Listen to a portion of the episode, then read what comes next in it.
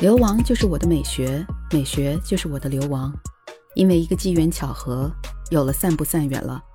茶余饭后谈谈生活，聊聊教育，畅想生活各种可能。Hello，大家好，我是海兰，欢迎温蒂老吴来到散步散远了，成为我们的第一位访谈嘉宾。呀，这真是我的荣幸啊！谢谢你今天邀请我，给大家介绍一下哈，温蒂是我的高中同学。妥妥的学霸，他十六岁的时候考上了复旦大学的新闻系，大三的时候留学美国，获得了德州大学奥斯汀分校的 MBA。他现在呢，在美国通用汽车公司担任 IT 高管。海兰，你也真是太客气了，都老同学了，我们是不是要开展 商业互夸彩虹屁吗？海兰这些年做国际学校教育这块也是非常有经验的大拿了，我也经常问他的意见，所以听这个 podcast 的人真是有福了，可以学习到很多好的关于教育的一些 tips。前面几期我都听了，觉得非常有启发。啊，谢谢谢谢，非常感动，就是远在美国的同学还关注我们这个小小的教育播客。我突然想到，你才是真正的跨界王。本科的时候，你读的是新闻系，对吧？在复旦读新闻系，然后硕士你又读的是 MBA 工商管理，你怎么后来跑去做 IT 了呀？你 IT 的部分是自学的吗？我是大三到美国，在美国也上了本科，等于说是重新上这个大本。所以从考 SAT 上大学到本科教育，到后来我上研究生嘛，就是 MBA。现在我在上 Harvard 的一个 Continue Education，就是说给一定工作经验的 professional 的一个 program。所以我这些从大本到研究生到现在的 Continue Education，我都亲身经历过。在美国上本科的时候，我就转了 IT，当时读了一个双学位，一个是 MIS 信息系统管理，和一个是 Finance 金融。我所有超过二十年的工作经验都是在 IT 的。我在美国二十五年了，哈，暴露年龄，年龄，年龄。所以呢，因为我在美国这么多年，我有时候说话会夹杂一些英文呐，就是在这里赔个不是啊。因为我现在中英文都不咋地，所以说我现在就大杂烩一下。我在这里证明一下啊，他不是因为拽，他确实这个中文有点词穷，就是中文烂的意思。今天咱们从谷爱凌现象聊聊美国教育，我觉得你特别适合这个 topic，因为你不仅自己是中国和美国高等教育的亲历者，同时你也是在美国的亚裔家长，两个小朋友的妈妈。我们平常是经常聊，我就觉得你的角度应该能够给到大家很多启发的。的确，我两个孩子呢，一个十三岁七年级，幼儿园到五年级是公立学校，现在初中在私立；儿子呢还在公立的小学四年级，十岁。我先生啊，他是加州人，他在私立学校从幼儿园一直到十二年级，然后呢都是私立的。那么他大学呢是加州的公立大学 Berkeley，他在 Has 商学院。所以说呢，我们两个等于说是研究生的同学，加上我自己的经历，刚才也说了，所以我对美国的教育还是比较了解的。而在另外一方面呢，我对中国的教育系统呢，因为我是从小一直到大学都经历了，所以也是比较了解的。嗯，对，谷爱凌现在是在国内非常的火，可能在国内比在美国要火很多。然后谷爱凌她在北京冬奥会大火之后呢，网友们就开始了一场关于中美教育的舌战啊。有的人说谷爱凌她是美式精英教育的杰作，也有人说呢，谷爱凌的成功应该是归功于她的母亲谷燕，一位典型的中国家长的教育方式。这两种观点你怎么看？我认为呢，谷爱凌是一个非常典型的自推娃。她是自己要学。你比如说，她四岁还是五岁的时候啊，她去学钢琴，她就在钢琴老师那里，她不肯走，她要继续学，就是一个钟头已经到了。这跟我的孩子真的是天差地别的。他滑雪这些啊，都是他自己非常。非常热爱，他自己要去挑战一些比较高难度的动作呀，或者甚至非常危险的动作。他妈妈是支持他，而且就是那种叫他“哎呦，别那么拼呐，要注意安全呐”那种，反而是要把他 hold back 一点的。嗯，所以我觉得这里的我们学到的东西是什么呢？是培养孩子自己热爱的一个东西，这样孩子。自推是他自己想要的东西。美国呢，他的确是比较推崇追求自己热爱的东西，只要成绩可以维持呢，家长也是非常支持的。我朋友里面有非常多的人，他们就是带孩子到处去比赛呀，啊，游泳啊，跳舞啊，足球啊，体操啊。你看到这些，比如说跳舞啊什么的，他们就是不是非常功利的一件事情，所以这些都是花费非常多的精力和时间，到处飞。非常非常贵啊，也是，所以在这里，我觉得最主要的还是你怎么找到孩子热爱又擅长的 passion，然后一起去努力，一起去在这个领域不同的进步。所谓的不太功利，也是就是说，在这个领域他就算是做出来了，但是未必以后比如说很赚钱的一件事情。但是这里培养了孩子很多其他的东西，比如说要坚持不懈呀，比如说要有逆商啊，比如说要明白这个。竞争力是什么呀？他出去比赛呀，什么这些都是非常非常重要的。中国也有非常成功的例子，比如说明星王一博，我不知道大家对他熟不熟悉啊？我非常喜欢王一博，他是十三岁要去。要去跳舞，他非常喜欢街舞，对吧？他要去做练习生，是他自己选的，他自己很喜欢，他自己要去做的。时至今日，他还是非常喜欢。我也是很倾慕他父母，就是支持他这个决定。在他这么小的时候，他就是一个现在比较典型的，也比较出名的这个年轻人，他自推成功的例子。嗯，就算现在他的老板也说，在这帮小孩子里面，王一博是就是十几年来很多很多练习生的训练什么，他从来不喊累，因为这是他要自己要去做的，所以他现在作为明星啊或者表演者呀，他也是非常非常享受，也非常成功的。嗯，当然和谷爱凌一样了，他也是吃过很多苦，这个是当然要付出比常人更多的努力，但是因为他们很喜欢、很热爱，他们又乐在其中。嗯，我记得有个纪录片嘛，叫《我的时代和我》，嗯，那一季。既有谷爱凌，又有王一博，所以我觉得未必是一个中国美国的讨论。在谷爱凌的这个成功的案例里面，我觉得是无论在中国和美国，如果能找到孩子自己热爱又擅长的东西，家长在一边支持啊、指引呐，这是最好的。我今天终于明白了你说的这个自推娃的意思啊！你之前说过，我当时没有理解，我以为你说是自己推销自己的意思呢。那么看来，就是最幸福的父母就是儿女双全，儿子叫王一博，女儿叫谷爱凌。但是培养热爱其实是我的一个，就之前一集我们也提到过这个哈，就是如果你不能说是对一个事情。嗯，就是有一种自发的热爱，甚至到一种非常痴迷的一种状态的话呢，你是非常难在那个领域里头获得最顶尖、最 top 的一些成就的。但我觉得现在的孩子可能最大的一个问题是，他没有那么大的内驱力，就是因为什么都有了。不像咱们小的时候，渴望的事情很少得到满足。你说的王一博的例子，我觉得也是，他其实是一直要争取的。当时十三岁的时候，没有人知道他会长多高，适不适合走演艺这条路，当时都是一个未知之数。所以说，他其实是一直是在自我追求的，就是努力啊，真的是非常努力，可以看得出来。那么谷爱凌可能有点不一样，她是在美国一个条件非常好的一个家庭，那她有这样子的一个自驱力，就是我感觉就是好像就是在她的 gene 里面，就是她是一个很好强，然后呢非常渴望去不断的突破自己的这么一个小朋友。对的，对的，这俩娃你别说自推了，他的颜值就有点 超级高啊！我生不来了，儿子是王一博的 女儿是谷爱凌。你说的非常对，这个自推呢是非常难后天培养的。所以说呢，作为家长来讲，我们是要非常的 consciously 去引导他们，而不是说强加于孩子他们应该干什么。在我女儿的私校，她为什么吸引我？因为我女儿也是有几个选择。她为什么吸引我？她就说我们要培养你啊，the love for learning，就说你是爱学习的。他不是说，哎，我们的分数都怎么怎么样啊？我们数学都是一个非常牛的学校啊，什么这种？他是说，哎，我来培养他喜欢学习的这么一个特点。那这个对我来讲就是授人以渔的这么一个意思。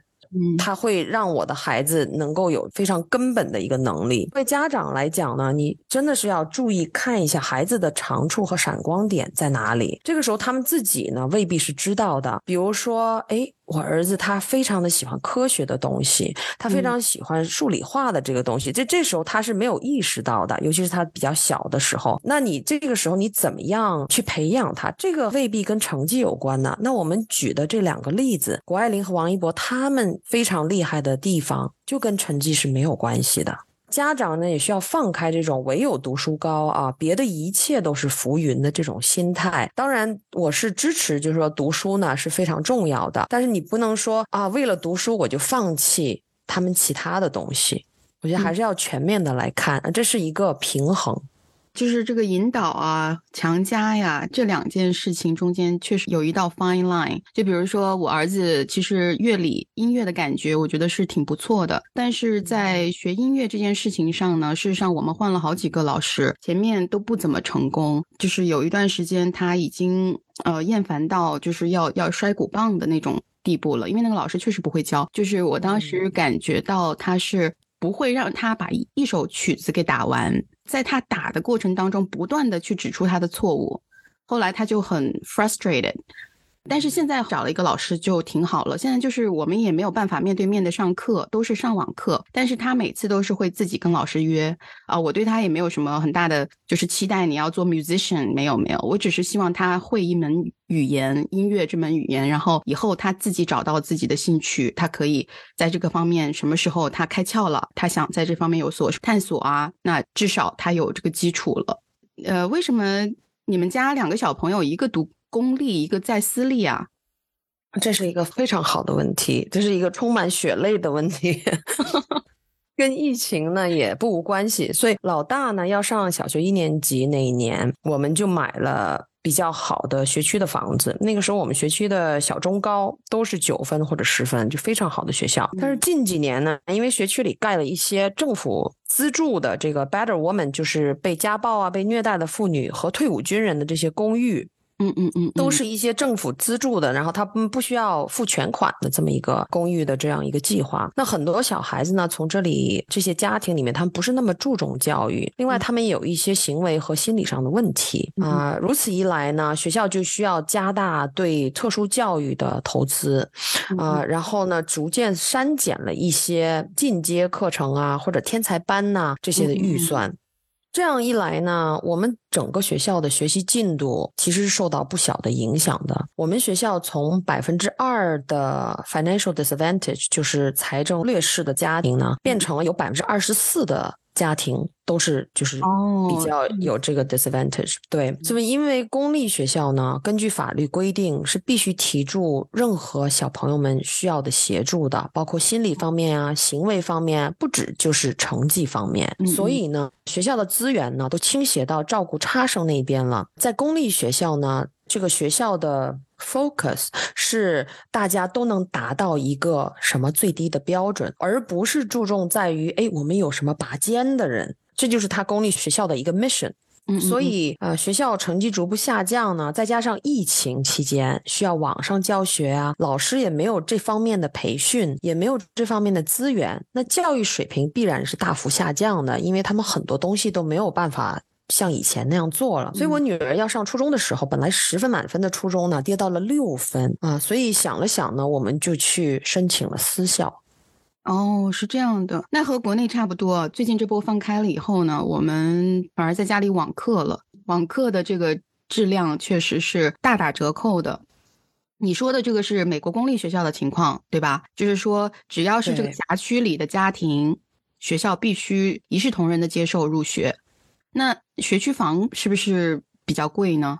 说的对，就是只要在这辖区内的家庭和学生有这个辖区内的地址，那么就必须接受入学。然后入学的学生呢，他们有任何的特殊的需求呢，都是必须要给予支持。之前我们住的地方很方便，地理位置非常好，但是学区一般。那么这个房子呢，学区房也没有比那个房子贵太多，比起中国来说啊，就没有贵太多，只是贵了一倍多一点。那也是等于说好的学区房也是贵的，对吧？那学校的经费是怎么拨款的呢？呃，就比如说加大了特殊教育的部分，政府不追加拨款吗？政府是追加的，有多少特殊教育的这些需求啊？人越多，那么特殊教育的老师啊都需要多嘛，所以学校是会上报的。但是呢，还是花费非常的大。我觉得他追加的呢还是不是很够。我们学区呢，的确，你一问哪个学区的特殊教育好，我们学区肯定是排第一的。在就在我们这个城市里面，每个需要特殊教育的孩子呢，都会得到各种各样的照顾。从四岁开始，根据需要，会有好几个老师帮助你，都是免费的。比如说你的语言有延迟，他也会帮助你；你的动手能力有延迟，那么他也会帮助你。你有任何的，比如说 ADHD 啊。Anxiety 等等，这些都是可以得到公立学校的免费帮助的，而且他每一个特殊教育的学生都会给你一个，就是你自己的 development plan。每一年他都会，大家一组人，各种各样的老师，包括你自己班级里面的班主任，都会跟着一起讨论，说对这个学生我们要怎么样额外的帮助他，然后家长呢？签字同意了这个啊 plan 这个计划，才算是真正完成。那么学校呢是必须完成这个计划。嗯嗯。然后刚才说到就是财政困难呢，就比如说家里有这方面的困难，早饭和午饭呢也都是免费的，在公立学校里面。嗯，看来美国教育公平化的部分还是花了力气的。如果是这样子的话，你们这所学校它就可能会吸引更多类似的家庭来到这所学校。对吧？然后就可能变成不太有利于支持嗯学习拔尖儿的那部分小朋友了，是不是？你说的这一点非常对，就像我刚才说的一样，公立学校他们的重点是在于呢，我们怎么样让大家都达到。最低的标准就是这个州要求的标准。那么他的目的不是说，哎，我们怎么样培养一些拔尖，或者说更加能学得更加快的孩子，我们怎么去培养他，而是注重在于没有任何人是得不到帮助而一直落后的这样的小朋友的。嗯嗯，呃，那你的老大进入了私立，好申请吗？啊，你又问了一个充满血泪的问题。非常难，尤其是疫情的时候呢，很多人对公立学校的一些网上教学有了一定的失望。之后呢，就更多的人要申请私立学校。私立学校不是说，尤其是好的，不是说你申请，因为你给钱给了不少的学费，你就可以被收入这个学校，并不是这样的。尤其是好的呢，跟申请大学是差不多的。包括你要考雅思啊，或者 SSAT 啊，你要写 essay，你要写 personal statement，家长要面试，家长还要写这个回答问题，回答 questionnaire。我记得我写了三四个要。两千字到四千字的回答，真的是血泪嘛？我刚才说，然后孩子自己呢也需要面试，过去两年的成绩表啊，三个老师的推荐信呢，这些都是必须要的。除了这些必须要的，其他的方面也很重要，比如说你的体育项目有什么成绩啊，有什么奖项，你有什么特长啊，比如说画画、跳舞啊，有什么成绩奖项，有没有做义工，有没有参加一些比赛，比如说 robotics 就是机器人呐。或者 destination imagination 啊，这一些的比赛有没有领导的经验？比如说领导一些社团呐，或者领导一些义工的这些活动啊，女童军呐这种。你绝对是考大学，我听成。比如说啊，我女儿她的特长呢，在我的观察里面，就从小啊是画画和写作，她这两个还是比一般孩子要稍微强一点。所以呢，我看过她的文章。所以她呢。为了这个申请嘛，他写了一本书，大概十几章，是一个科幻的题材，是他自己想的。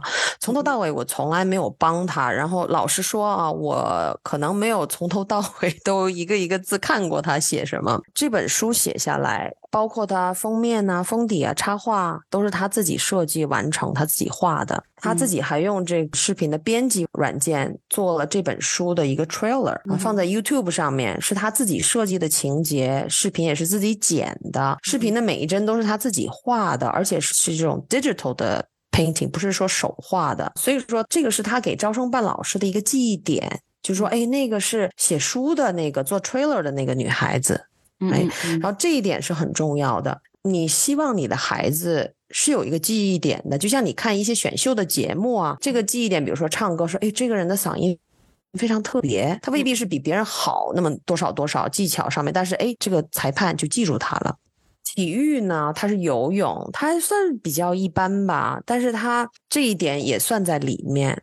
但是我觉得并没有给他加多少分，但是起码就是说，哎，他是有一个体育项目的。他的成绩还可以，当时他全学期是满分的。说实在，在满分来讲，尤其是小学，在美国是非常容易的，你可以重考，考多少次都可以。所以其实就还好，但是他起码呢，代表了你是一个比较勤奋的孩子吧。嗯嗯，然后，但是他雅思的成绩并没有说非常好。我们就是准备了三四个月吧，需要做的东西太多了。我刚才说的东西都需要在这几个月里面做到，也就是七八分这样子。似乎有一个九分，我也不太记得了，就是还可以。就是我记得你还挺注重他的雅思考试的。我记得你以前跟我说，每年都要让他去考一考，对吧？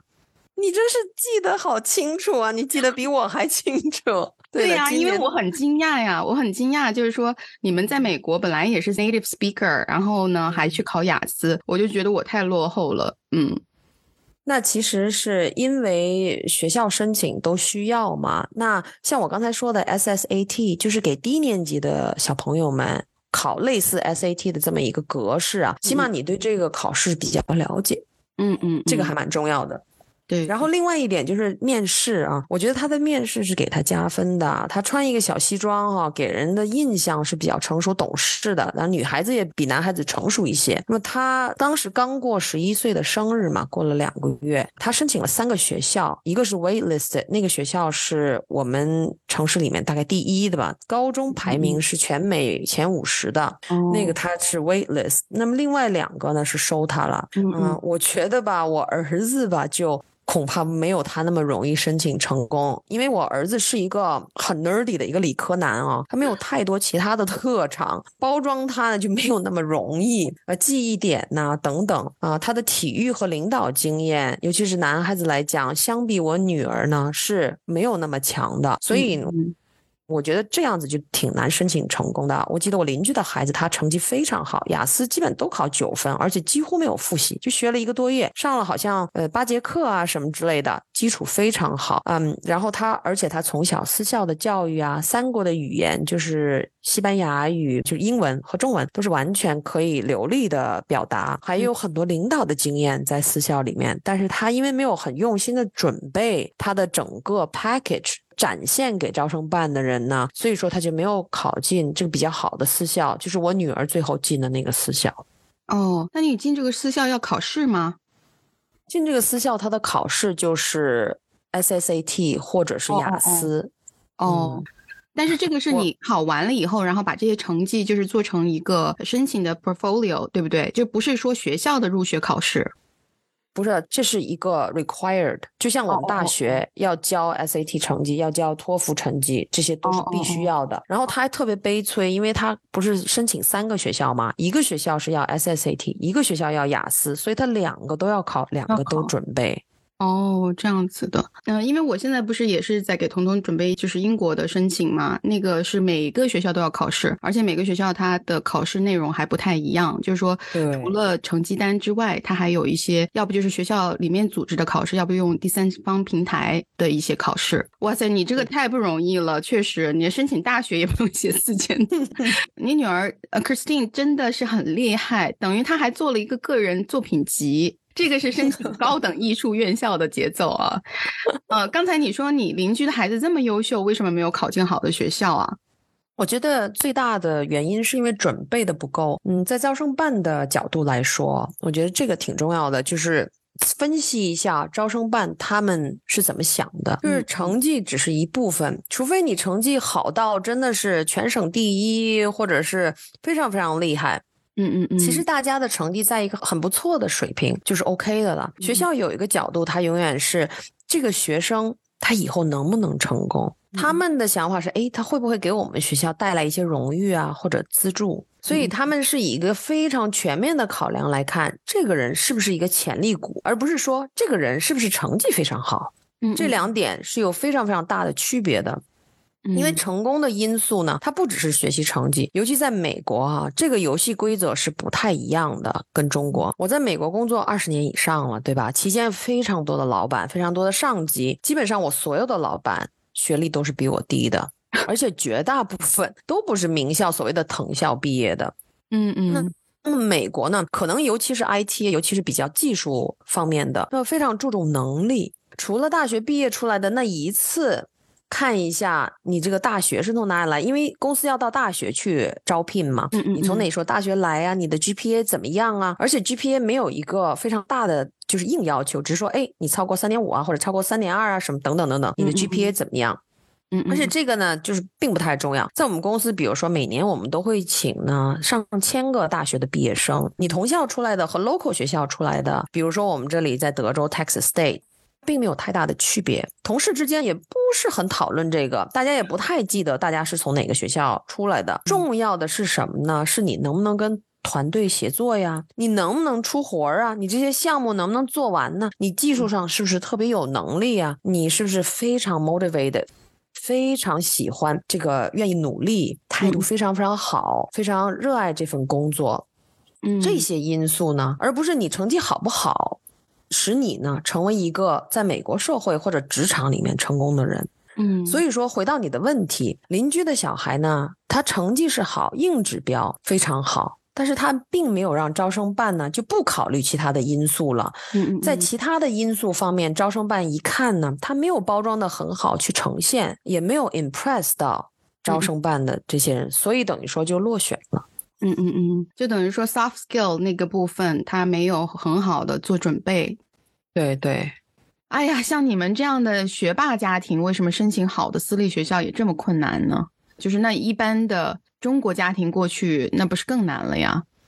呃，其实也不能这么说，就是这个呢，跟家庭其实没有太大的因素。我们父母面试呢，主要他学校是看你对孩子的期许啊，比如说你会希望他在一个很 diverse 的环境下面长大，学校有很多不同文化背景的同学，还是就是说希望他们受到一些宗教的一些教育和熏陶呀？啊，是不是他们学校可以提供的呀？所以他。一方面呢，他是看你对这个学校有什么要求，有什么期许；另外一方面呢，他们看一下家长他是不是非常注重教育，可以和学校配合好。家长呢是不是学霸，这个他们稍微会考虑的，但是他们更在乎呢学生他自己是不是优秀，而家长呢是不是给这个孩子一个好的环境来包围他，来让他成长。Again，让他们呢成为一个可以成功的人。最终的目的呢，从这个学校的角度来看呢，是会不会给学校带来荣誉和利益？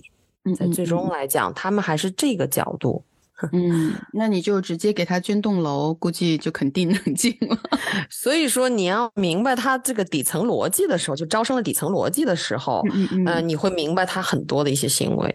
对对对，我已经满头是汗了。雅思我儿子能考六就不错了。话又说回来，就是我们这边，比如说升国交一类的学校，高中入学的考试也是托福一百分以上。然后我我没想到你们也考雅思，不考托福啊。啊，我们因为是英语的 native speaker，right？所以说呢，托福并不要求。嗯，你们不是 native speaker 的话，考六也是很优秀了。你自己不还考个九呢？你还好几个九，好像。这个客套的话我也不会说了，我就不说了。小学和中学阶段，这个美国还用满分制的吗？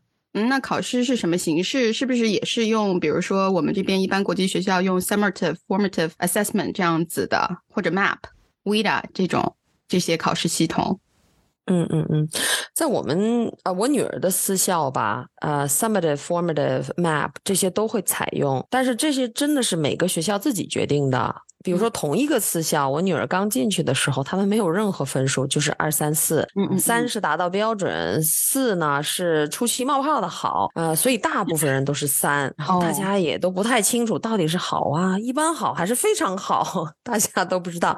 所以学校今年决定换一种积分的系统呢，我们很多家长都是比较欢迎的。那么他们就开始了 summative、formative 啊、map 这些啊一些的考试。那么所以你看呢，这些是完全学校自己决定。定的。有些家长选择私校呢，就是要选择说，我我因为你们不是这样的，用很明确的成绩啊，我非常喜欢这样子比较模糊的这么一个体系嗯，这样也是有的。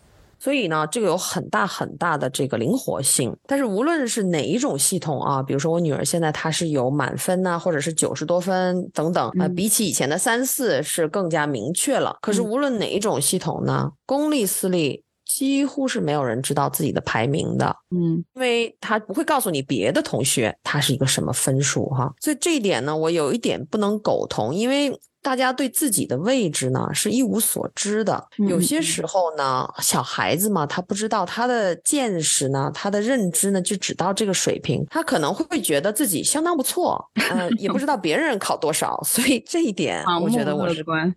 对的，对的。公立学校，我儿子这边呢，他们也开始用 MAP 了。那么公立学校一般呢有一个周全州都需要的考的这么一个考试。这个呢就是我们刚才说的，公立学校呢是确保没有非常落后的孩子。于是呢，这个考试就很重要，让德州呢州的呃 level 知道。这个学校有没有达到这个水平？学校的个学习 academic 的这些评分呢？大部分是从这种啊州立的这个学校啊州立这个考试里面得到的。比如说我之前说的十分到六分，就是呢十分就是全校的人基本上都能达到德州这个考试的标准了，十成。那么现在只有呢六成的人 pass，那么有四成的人呢是没有得到这个标准，没有达到这个标准的。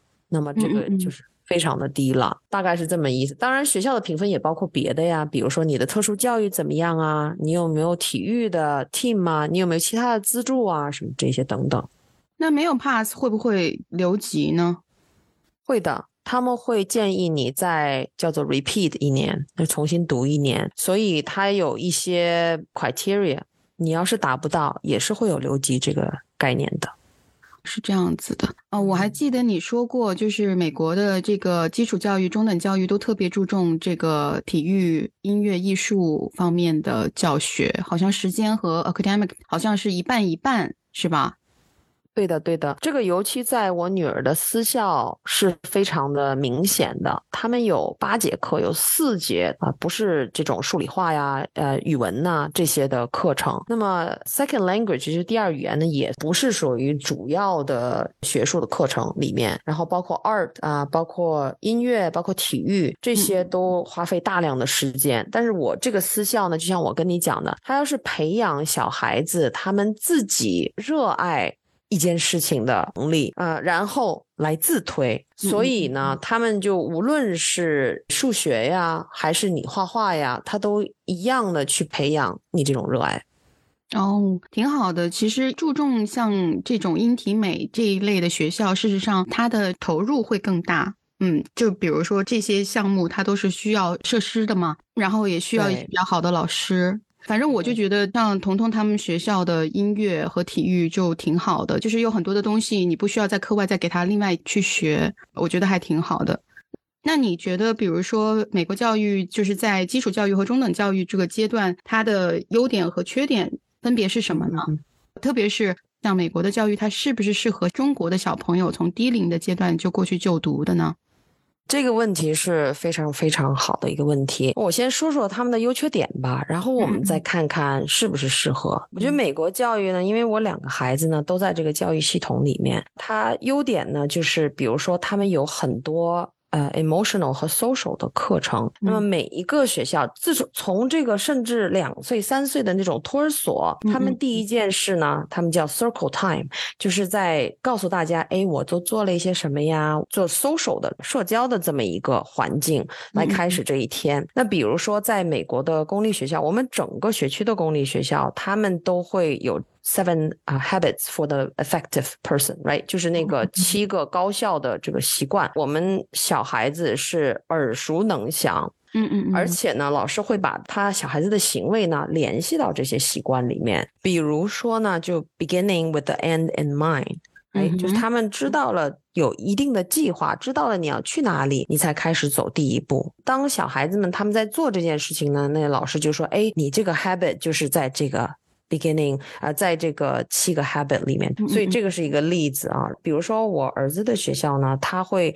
一天的开始就会花十五分钟去做这个课程，有很很多这种 program 学校可以采用的。那么呢，比如说，哎，如果有人霸凌你，你怎么办呢？如果你跟朋友相处出现了这种事情，你怎么办呢？如果老师说什么，你又不好意思去讲，你又要怎么办？所以他们会花很大的时间，去每一天都会有专门的时间去讲。这一方面的课程，这一点我觉得非常非常重要，因为我们不要在象牙塔里面啊长大。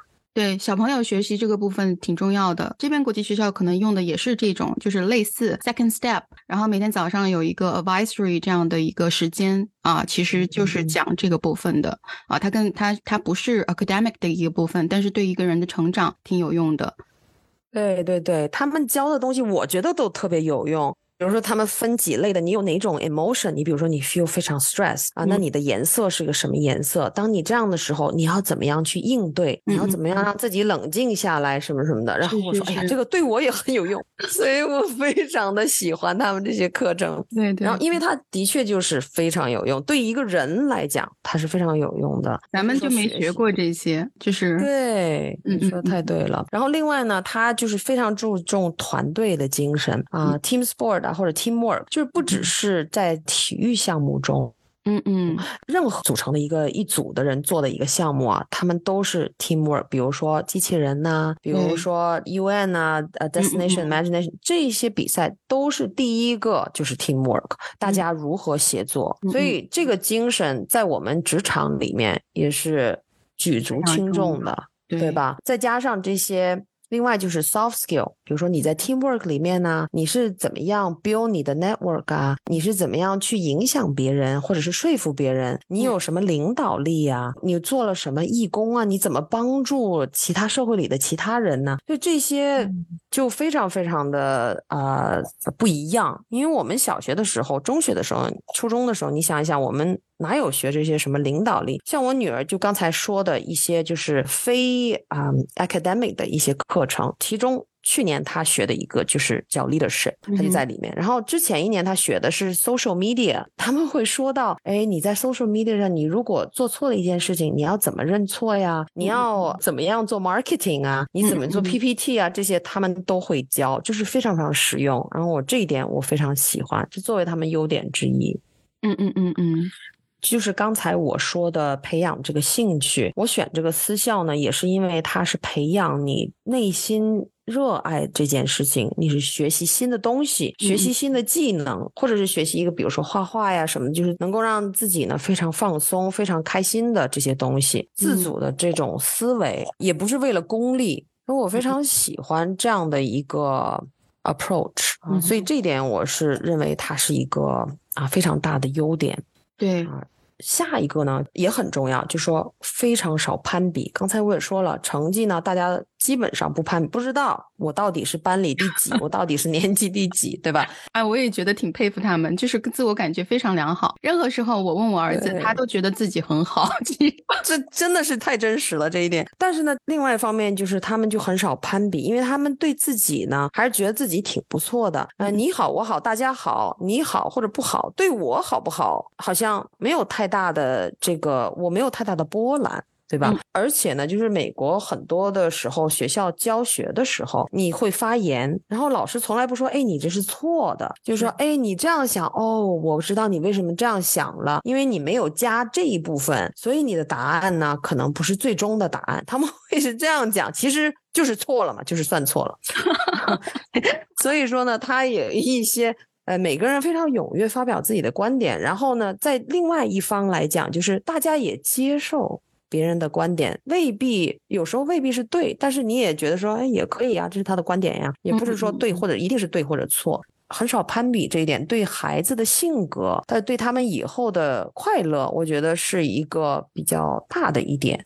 对，这一点特别重要。就是我觉得从美国的整体文化来说呢，大家感觉更加包容，就是更愿意去用一种赞美和欣赏的态度去对待别人。像我们的孩子是比较惨的，就是什么呢？从小就是在否定、否定、加否定情 况下长大。当然，就是说你可能可以顶住这些压力，但是事实上也造成了，就是包括我现在，我其实经常会这种 self reflect，我就觉得其实我是。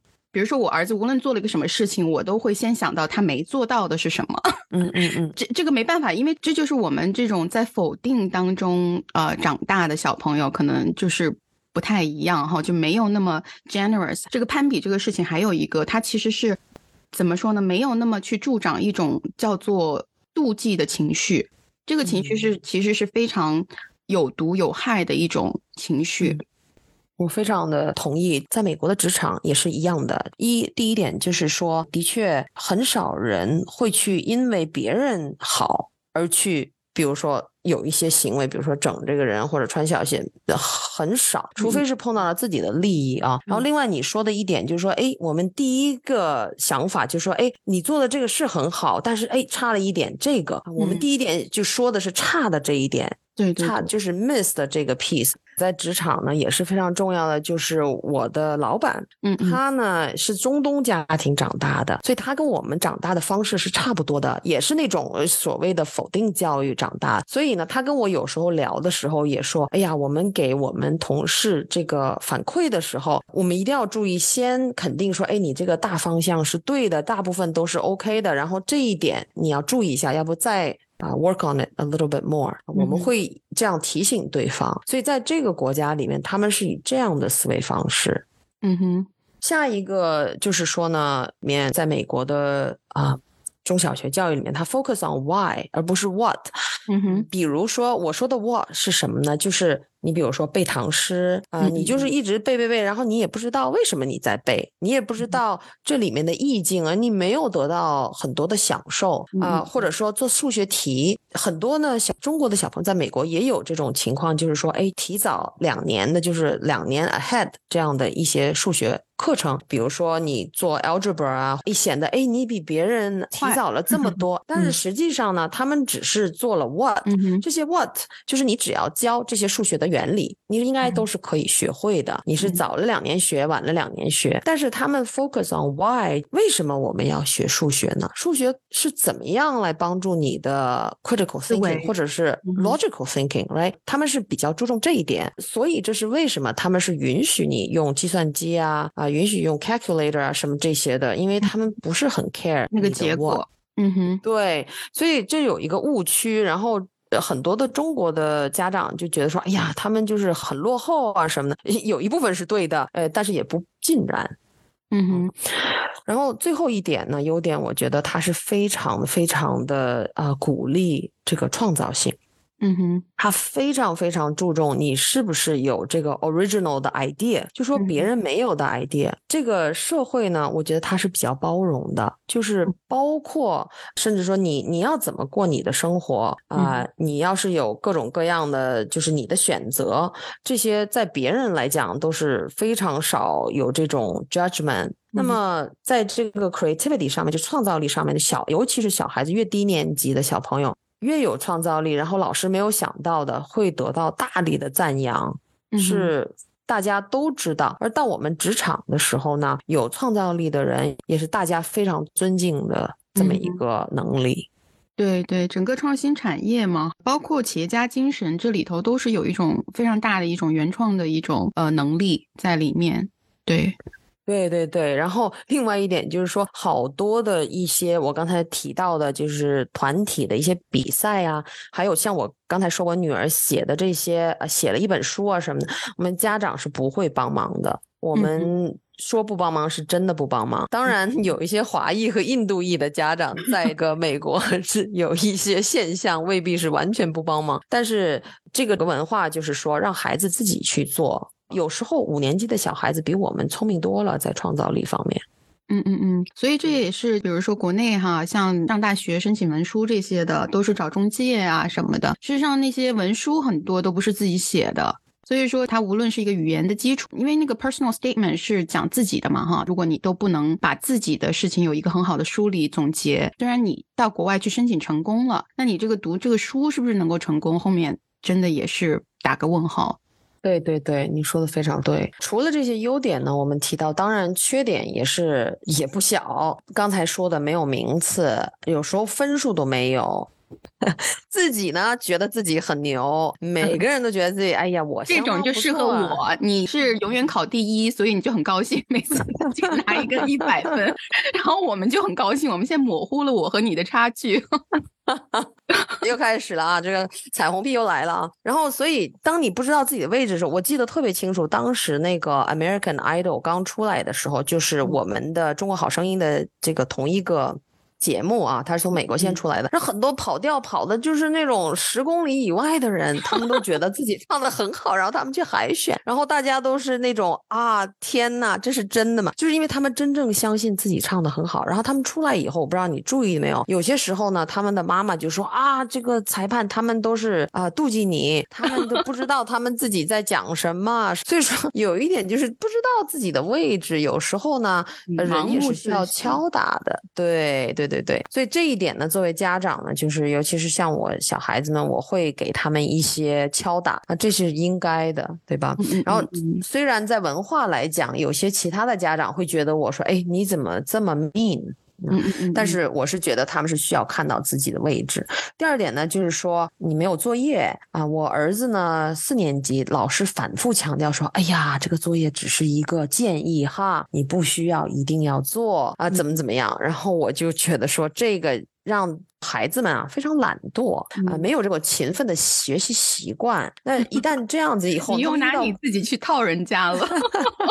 我没有很勤奋啊，这样又很凡尔赛是吧？对，因为四年级的话确实不需要作业啊。四年级的作业应该控制在二十分钟之内。我觉得我不敢苟同，是因为我觉得，因为你没有作业，等于你没有 reflect。对吧？就等于你学完了，你只是听完了，你没有总结，然后你怎么可能说有一个巩固的印象等等的？对，而且这个是一个你没有养成一个好的学习习惯，这样的一个 loop 你是要完成的。就是说记忆曲线也好呀，然后就像你说的，你有没有？消化这个知识，这些都是一个比较重要的一个闭环的这么一个行为，在学习习惯里面，所以我觉得这个还是挺重要的。就是养成了这个小朋友们比较懒惰呀，遇到困难呢，他很容易退缩，因为他就是不是很习惯去付出很多努力而得到结果，而是没有什么努力，然后我就哎呀，我成绩也不错，我也 pass 了这个德州的考试，啊，所以我觉得我我很不喜欢这一点。另外一点就是说，课程实在太简单了，课程的 load 呢还是非常的小的啊。其实学生们是可以再接受更多，比如说第二语言吧。嗯，我们超过半数全球的人口是 bilingual 的，就是说是双语的或者三语。你看看亚洲，咱们中国的英文呢，还有个新加坡啊、印度就更不用说了，他们英文是官方语言。欧洲呢，就是大家都会两三个语言。呃，其实呢。人学语言呢是非常容易的，尤其是在小的时候。但是呢，你看美国就没有用这个用心去培养。然后基本上我的同事们，你在问他们你有什么第二语言，他们说哦，高中学了几年，比如说德文，我现在说不了了。其实挺浪费的。所以我觉得课程呢，它还是相对来讲呢太轻松了。然后数学就不用说了，这个很出名吧，就是一塌糊涂。从三年级，我记得还在考这个乘法表，就小九九的这些内容。我说我的天呐，所以 这这这一点也是也是一个也是一个 struggle。我觉得，我觉得最奇怪的是这一点，其实我真的很想是也是想吐吐槽哈，就是说，嗯，为什么他低年级的时候那么简单，但是突然如果你去到了十年级的时候，嗯，你又要抓狂了，因为你入大学是一点都不简单的哦。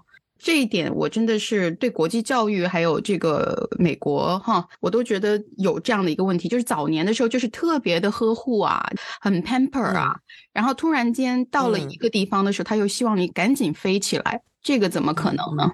你你说的非常非常重要，所以说呢，我我也非常同意。所以说，作为家长来讲，他真的是非常需要在这种小学、初中的时候培养这些好的学习习惯。啊，培养这些热爱呀、自推，这样子才能让你孩子能够有一定的准备和一定的能力，到高中啊、大学就接受暴击。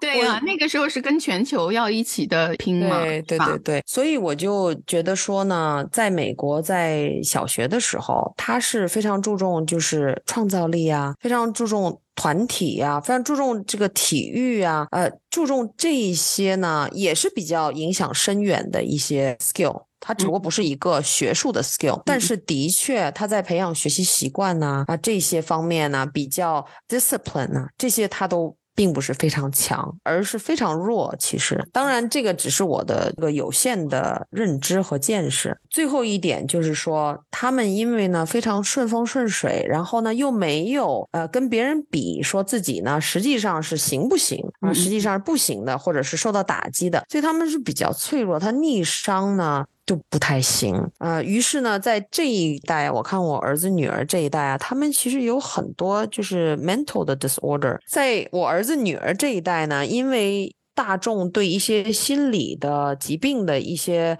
了解，嗯，很多的心理的疾病就得到了很多的重视。比如说 ADHD 就是多动症啊，anxiety 焦虑啊，或者 depression 啊啊这种抑郁啊、自闭啊等等，这些呢都是发生的越来越多。甚至就我刚才说，我公司会请很多大学毕业生，甚至在很多大学毕业生里面，他们一来就说：“哎，我有 ADHD 啊，我有多动症，那么你是可以给我怎么样？”的协助在公司里面，因为很多这些在公司啊、学校都是一个非常正式的，他们可以申请协助的事情，就是心理上的这个疾病。嗯，所以说对啊，高中生啊、初中生啊，尤其是甚至小学生，这个 therapy 是很普遍的一件事情，就是还蛮多的。嗯，所以我觉得他们心理上呢是不够强大的，可以这么说吧，因为。的确也没有经历过太多的困难。那么这个其实呢，不只是美国现在生活越来越好呢，中国也是这样子的。就是呃，如果遇到什么困难呢，他们的确比我们遇到的困难要少，所以呢，一时间呢也不知道怎么样更好的去应对。嗯嗯嗯嗯。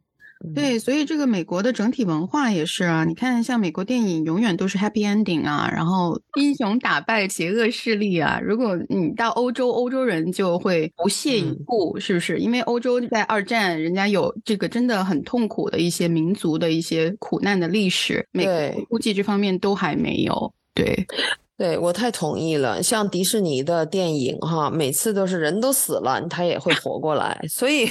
我老公永远的辩论，因为他很喜欢迪士尼的电影，我就是有点像你刚才说的欧洲人。对，嗯，所以总结来说呢，我们也刚才说了一些优点和缺点，所以总结来说，我觉得要看每个人、每个家长对自己孩子的一些期许吧。嗯，我觉得其实我认为我在中学的。时候，在中国，我还是尤其是初中的时候，哈，我是经过了一些就很好的学习习惯的一些培训呐，啊，有一些作业呀、做试卷呐什么等等，然后知道来之不易呀，好的成绩啊是需要努力的，这些我觉得还是挺不错的。那么小学来讲，的确，我个人认为是美国更优于，因为它的创造力和一些呃软能力啊是非常非常好的，培养了。很多小孩子的自信和培养了一些他们对学习的热爱。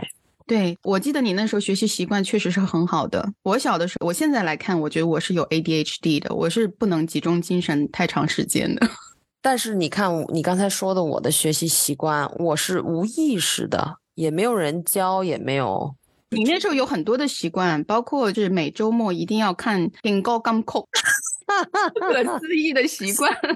我那时候还追四大天王啊，然后我记得我高考的时候我还在追剧呢，就是你，你可以把这个都 balance 的很好啊，是吧？你工作娱乐两不耽误，从小就是这样。其实这样是对的。是是是，非常感谢老吴今天的分享哈。我们都还没有讲到大学的部分，下期老吴继续和咱们一起聊聊美国的高等教育。大家如果喜欢散不散远了，记得关注加订阅。下期继续和您聊聊享誉全世界的美国高等教育。哎，谢谢海兰，下期见。谢谢谢谢，你好辛苦啊，还在开工作会议，然后跟我聊了这么久。